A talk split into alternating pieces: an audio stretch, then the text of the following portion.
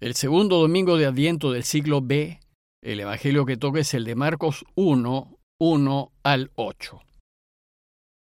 Comienza el Evangelio de Jesucristo, Hijo de Dios. Está escrito en el profeta Isaías, Yo envío mi mensajero delante de ti para que te prepare el camino. Una voz grita en el desierto, Preparen el camino del Señor, allanen sus senderos. Juan bautizaba en el desierto, predicaba que se conviertan y se bauticen para que se les perdonen los pecados. Acudía la gente de Judea y de Jerusalén, confesaba sus pecados y él los bautizaba en el Jordán. Juan iba vestido de piel de camello, con una correa de cuero a la cintura, y se alimentaba de saltamontes y miel silvestre, y proclamaba, Detrás de mí viene el que puede más que yo, y yo no merezco agacharme para desatarle las sandalias.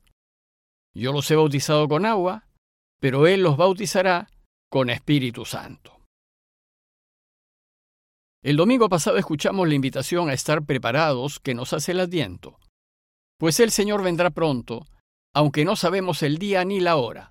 Vendrá y debemos estar vigilantes. Bueno, pues hoy la Iglesia da un paso más y nos enseña que el Señor no solo volverá, sino que está muy cerca y ya no hay tiempo que perder. Veremos que las lecturas de la semana completan el anuncio de la llegada del Mesías y luego nos introducen a su heraldo, Juan el Bautista. El Evangelio de hoy, en la persona del Bautista, nos enseña que el Mesías está muy cerca y, por tanto, debemos estar prontos a recibirlo. Veamos el texto que empieza con una cita de Isaías. Está escrito en el profeta Isaías, dice Marcos, yo envío mi mensajero delante de ti para que te prepare el camino. Una voz grita en el desierto, preparen el camino del Señor, allanen sus senderos. Bueno, pues ocho siglos antes, el gran profeta Isaías había anunciado la necesidad de preparar el camino para la llegada del Mesías.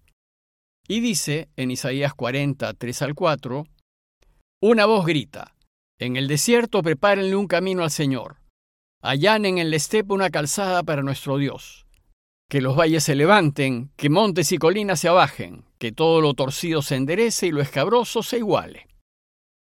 Bueno, pues esto es precisamente lo que se hace en nuestros tiempos, en algunos pueblitos de nuestra tierra en el interior, cuando los habitantes se enteran de que alguien importante los irá a visitar.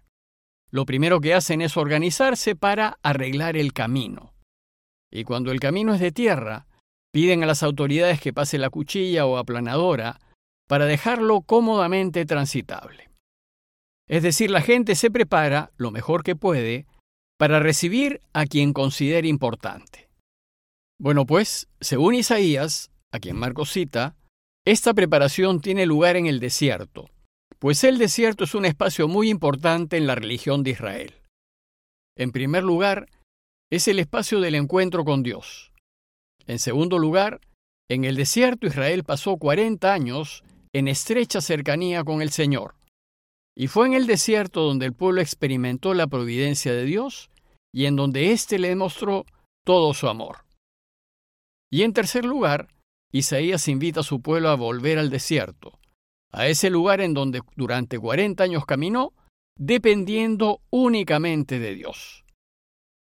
Bueno, pues esto es precisamente lo que busca Adviento, que volvamos al desierto, que volvamos a ese espacio de preparación espiritual y de encuentro con el Señor, que viene pronto, y que volvamos a depender completamente de Él. Adviento es un tiempo en donde la Iglesia nos invita a insistir en la oración, y nos propone casi cuatro semanas de desierto interior, de austeridad, de ayuno y de oración. Pues si bien a Dios se le siente siempre, es más fácil sentirlo en la soledad, y en el silencio del desierto cuando nos alejamos de las comodidades y distracciones superficiales de la vida.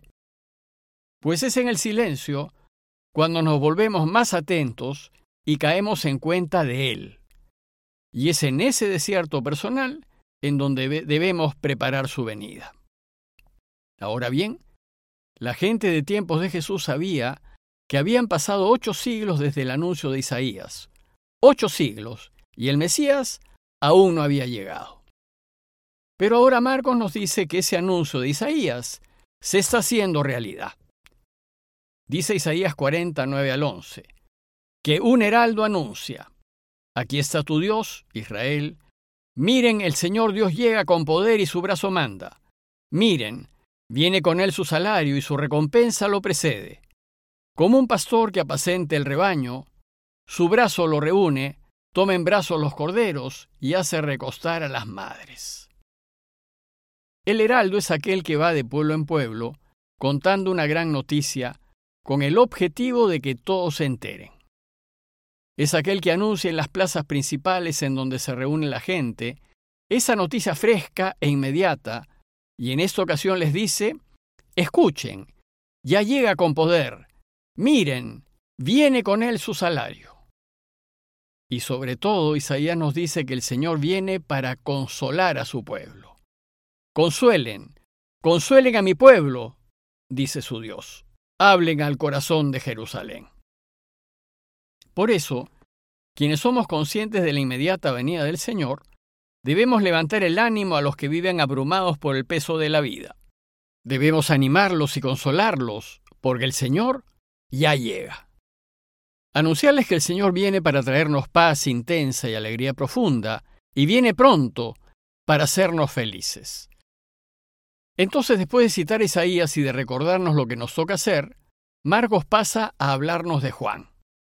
Para Marcos y para los seguidores de Jesús, Juan fue ese heraldo que, según Isaías, anuncia la buena noticia de la llegada del Mesías.